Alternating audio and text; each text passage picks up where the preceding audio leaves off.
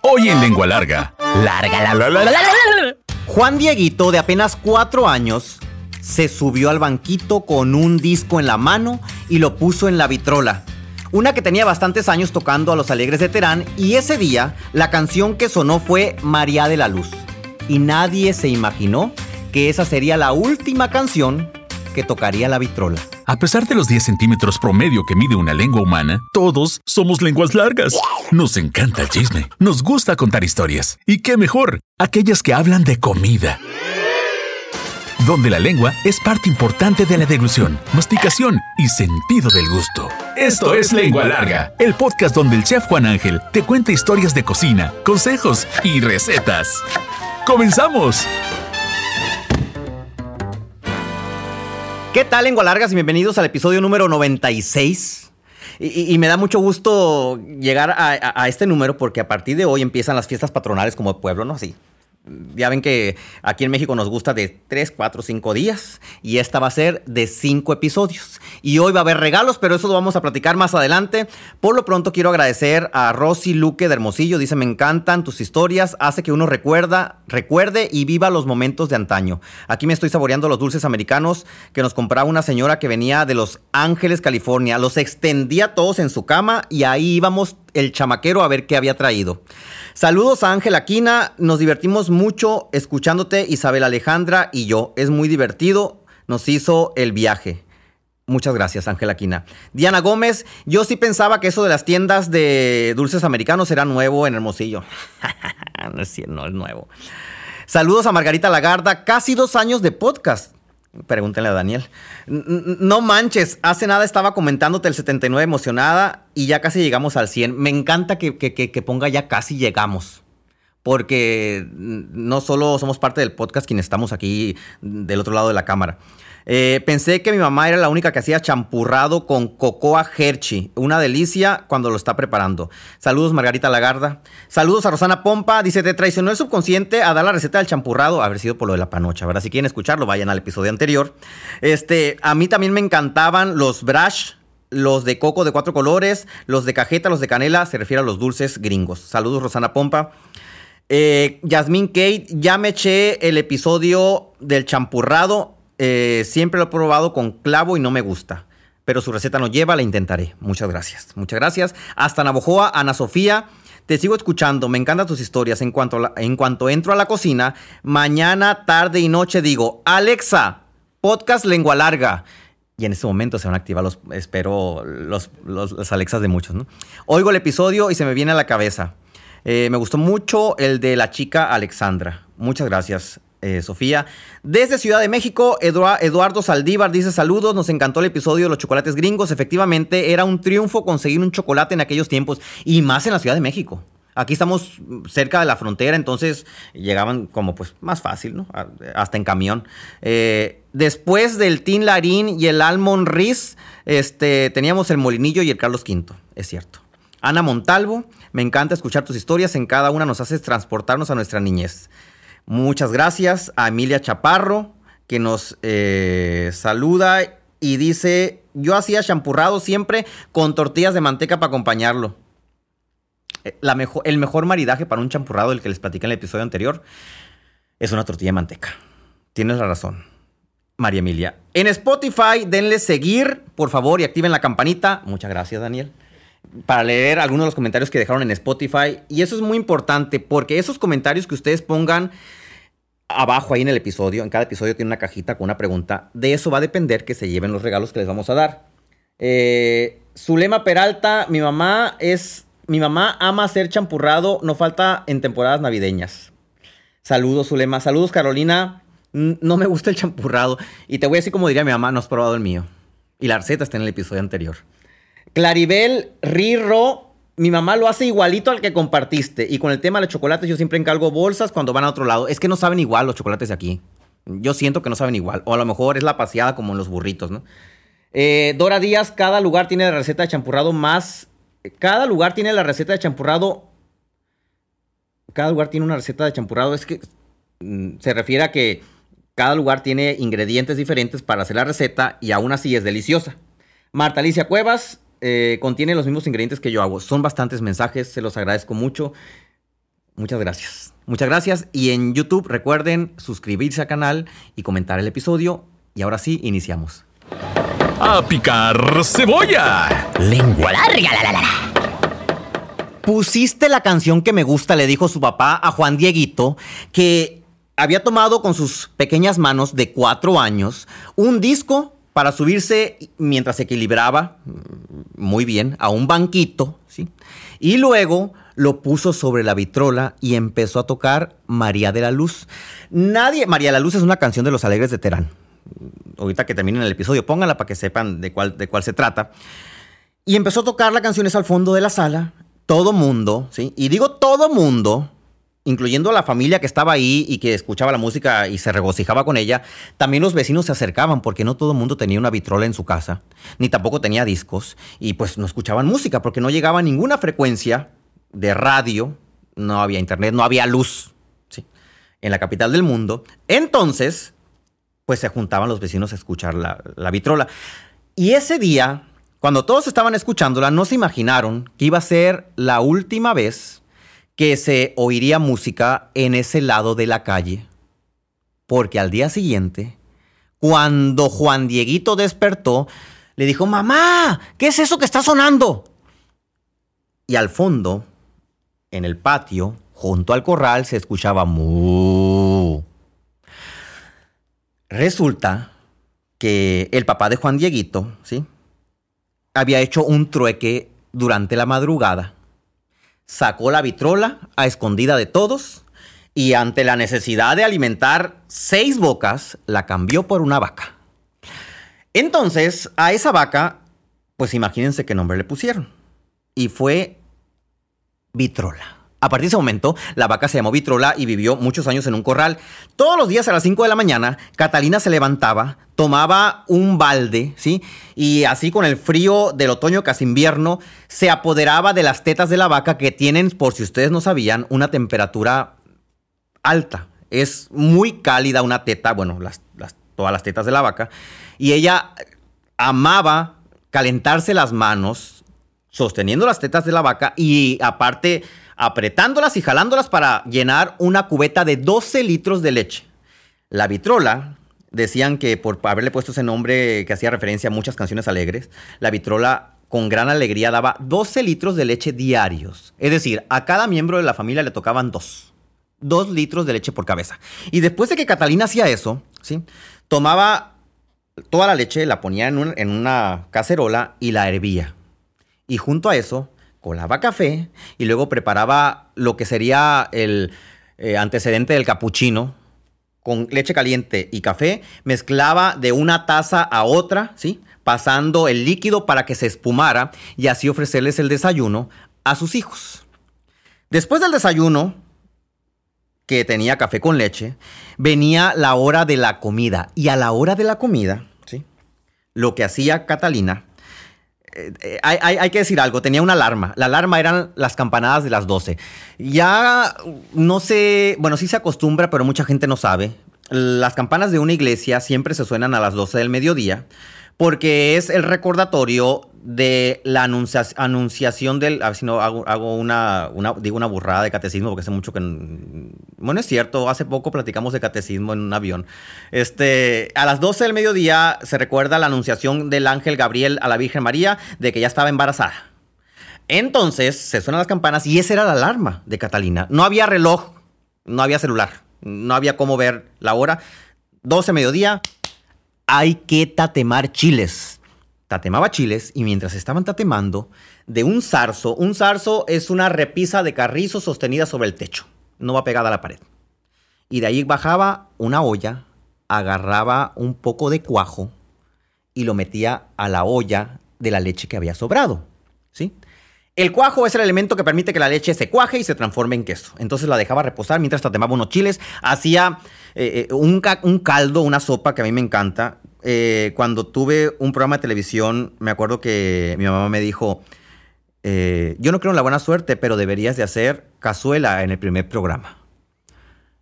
Y fue cazuela el primer plato que hice públicamente en un medio de comunicación. Y ese platillo era el que Catalina preparaba una vez a la semana. ¿Qué es la cazuela? Machaca, papa, chile verde, ajo, cebolla, espesura de harina, agua y todo se revuelve y se forma un caldito.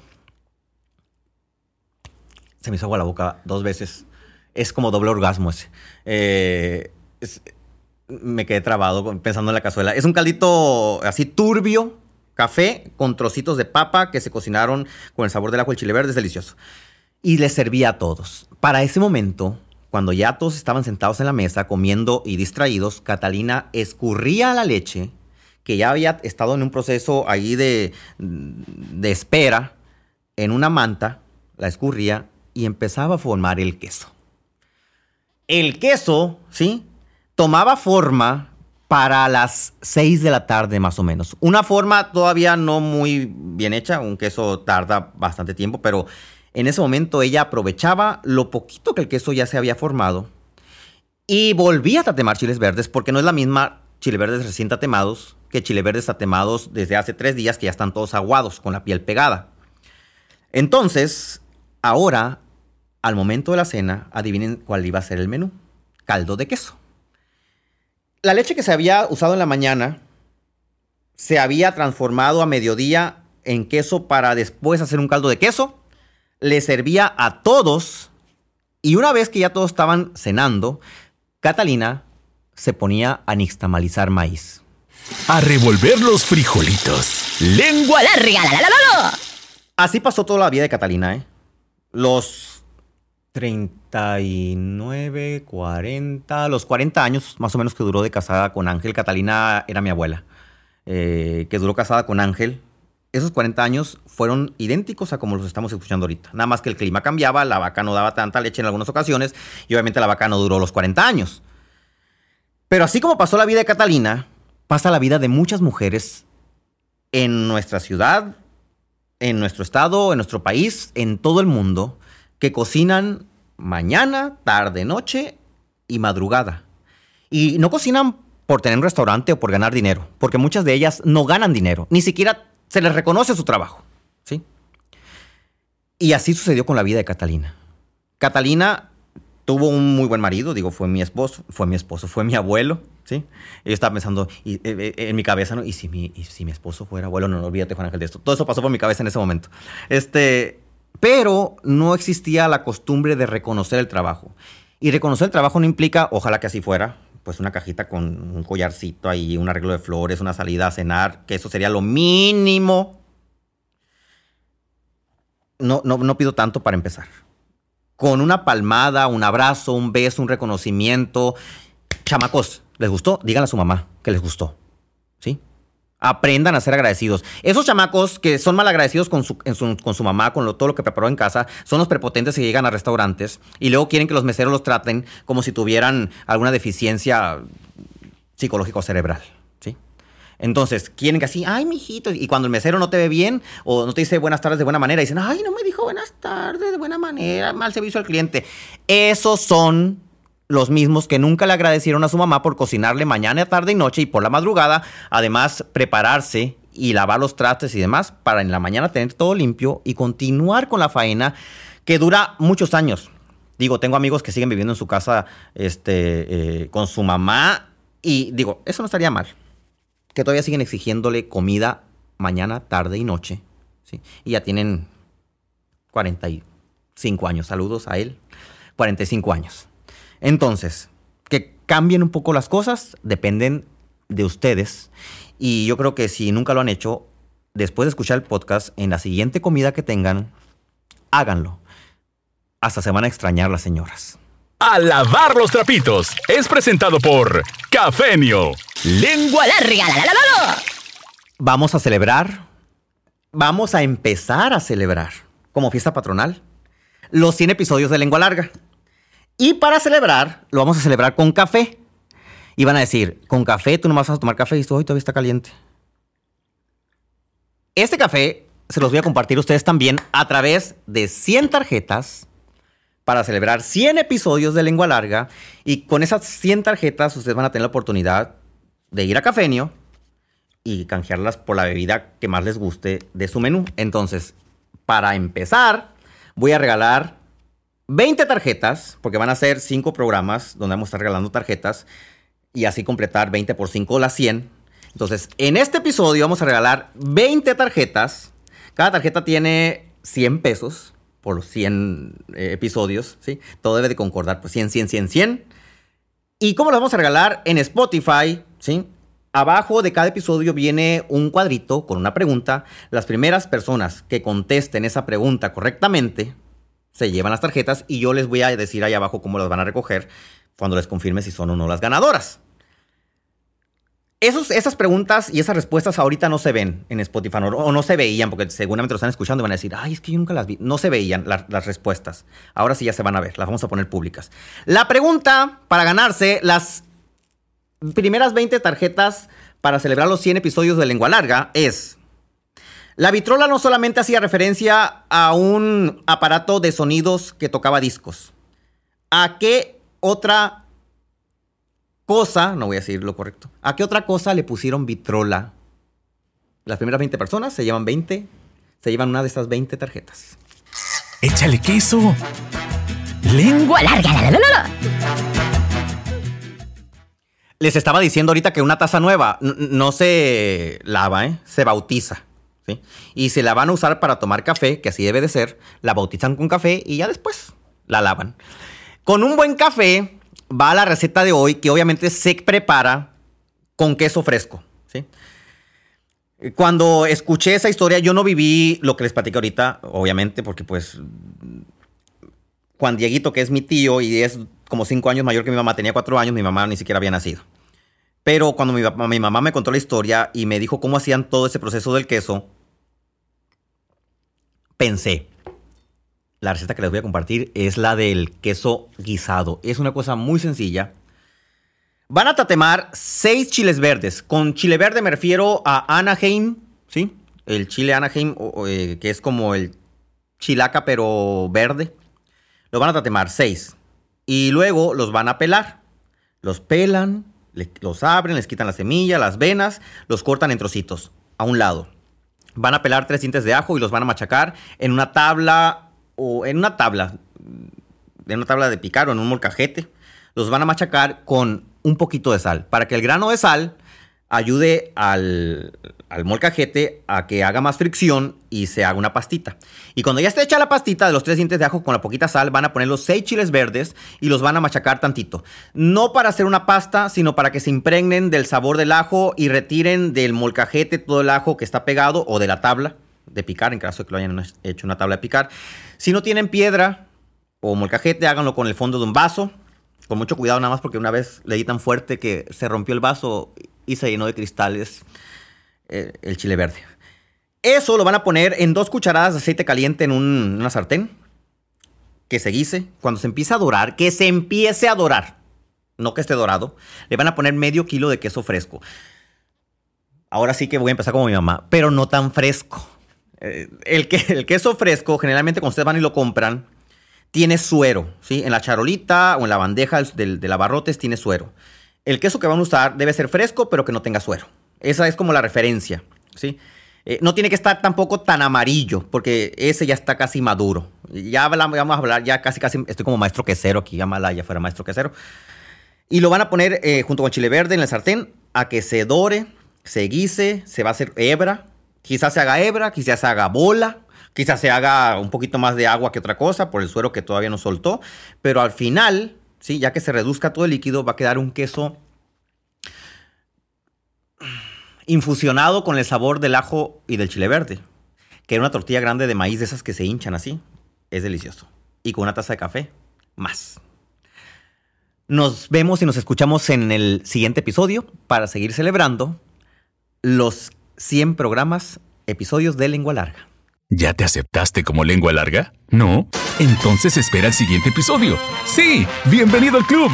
Sigue al chef Juan Ángel en Facebook, Instagram, YouTube, Twitter, OnlyFans. What the Uy, no, eso no. Busca recetas, cocina con él e interactúa. Búscalo en todas las plataformas como Chef Juan Ángel.